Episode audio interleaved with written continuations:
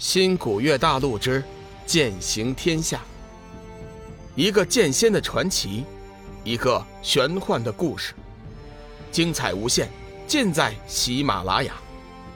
主播刘冲讲故事，欢迎您的订阅。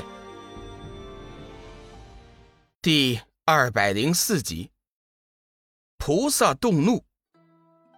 前辈可是鬼门的索命菩萨，龙宇意识到。眼前的索命菩萨从鬼圣的手中救了他，急忙出声发问，言语间倒是非常客气，甚至夹带着一丝感激。老者缓缓转过头来，散去身上的黑气，露出了面容，对着龙宇微微一笑：“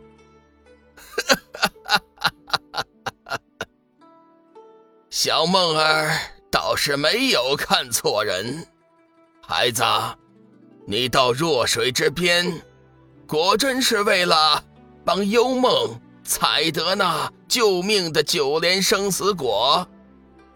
龙宇正色道：“前辈，晚辈前来弱水之边，确实是为了采摘那九莲生死果，还请前辈放小子过去，让小子来日采得那九莲生死果，为幽梦救命。”龙宇和索命菩萨有过数面之缘。虽然说不上是交好，但是感觉却是不错的。尤其是索命菩萨极为疼爱幽梦，这一点龙宇是知道的，所以这才出言恳求。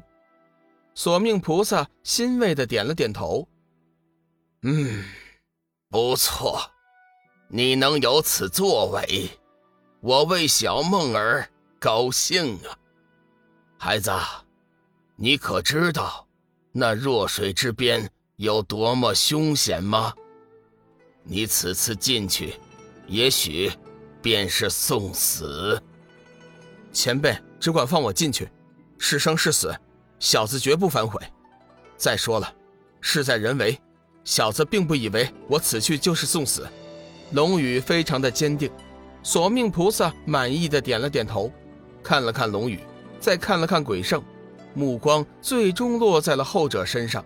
沉声道：“昊天，今天的事情就由我来做主了。你不得再阻拦小雨进入弱水之边。”昊天鬼圣没有想到半路上会杀出个程咬金，可惜他对这个程咬金还偏偏无可奈何。索命菩萨的话，他不能不听。龙宇见索命菩萨说话果然好使。心中顿时松了一口气，急忙道谢：“小子谢过前辈，事不宜迟，那我这就进去了。还请前辈好生的照顾幽梦，待我取得九莲生死果，一定会在第一时间赶回去救活幽梦。”龙宇微微躬身行礼，然后便一头扎进了弱水之边的入口。鬼圣眼见龙宇进入弱水之边的入口，叹息一声：“哎。”太上护法，你不应该放他进去呀！索命菩萨脸色一寒：“昊天，我知道你是什么意思，但是我绝对不会让小梦儿死去。如果她能活着出来，采摘到九莲生死果，救活幽梦，她就是我的孙女婿。你以后少打他的主意。”太上护法，我知道你疼爱幽梦，我身为他的父亲，你以为我不希望他能救活他吗？可是你别忘记了，龙宇身具七煞金脉，几次成魔，如果他不能为我所用，将来必定是我们鬼门的大祸。昊天子接任鬼圣一职后，日思夜想。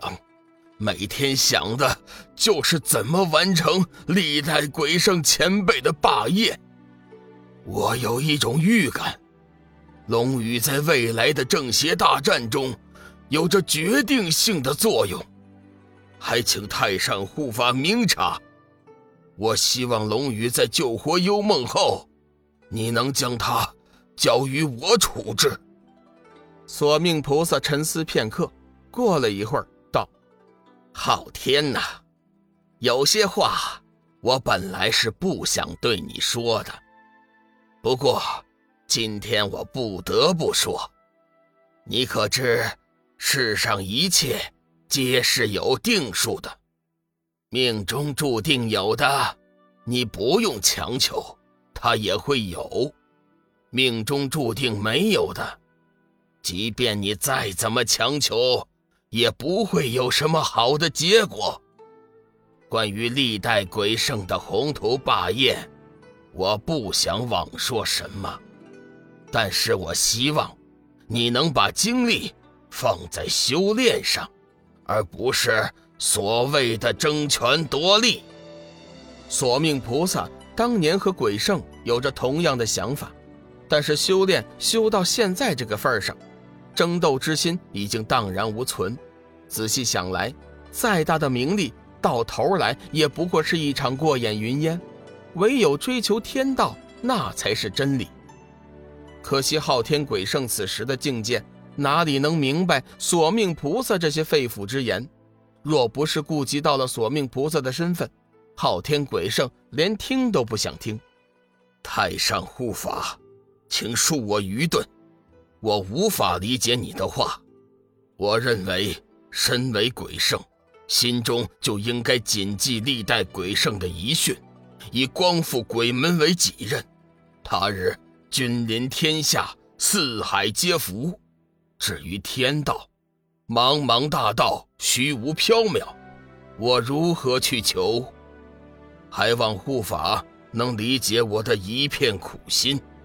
昊天鬼圣耐着性子和索命菩萨说话，表面上虽然客气，但是心中却已经是动了怒气。索命菩萨哪能看不出鬼圣心中的小九九？当即也不点破，微微叹息一声。纵观历代鬼圣，皆以光复鬼门、君临天下为己任，到头来却是一场空，更是耽误了修炼。长期以来，偌大个鬼门，能飞升上仙界之人，真是少之又少。索命菩萨本来可以不说这些话的，只是他心中对幽梦极为疼爱，这才爱屋及乌。不忍心看着鬼圣走弯路，出言提醒。可是这历代鬼圣的遗训，已经在昊天的心中扎根，又岂是几句言语就能点破的？鬼圣见索命菩萨不再说话，并不甘心。太上护法，希望你能念在鬼门一脉，答应我先前所说之事。一旦龙宇救活幽梦，你就将其交于我处置。索命菩萨见昊天鬼圣紧紧逼问，面色一寒，有点不悦，冷哼一声：“哼，昊天，你是不是觉得自己的翅膀硬了，不把我老鬼放在眼里了？我说过的话，难道还有商量的余地吗？幽梦能为了龙宇付出生命，难道你还不明白他的心吗？”如果我把龙宇交给了你，幽梦那边，你让我怎么交代？索命菩萨心知幽梦心性，如果自己答应将龙宇交给鬼圣，到时候幽梦知道了，必定也不会医，弄不好还会殉情自杀。索命菩萨自然不想再看到幽梦有任何的伤害。本集已播讲完毕。感谢您的收听，长篇都市小说《农夫先田》已经上架，欢迎订阅。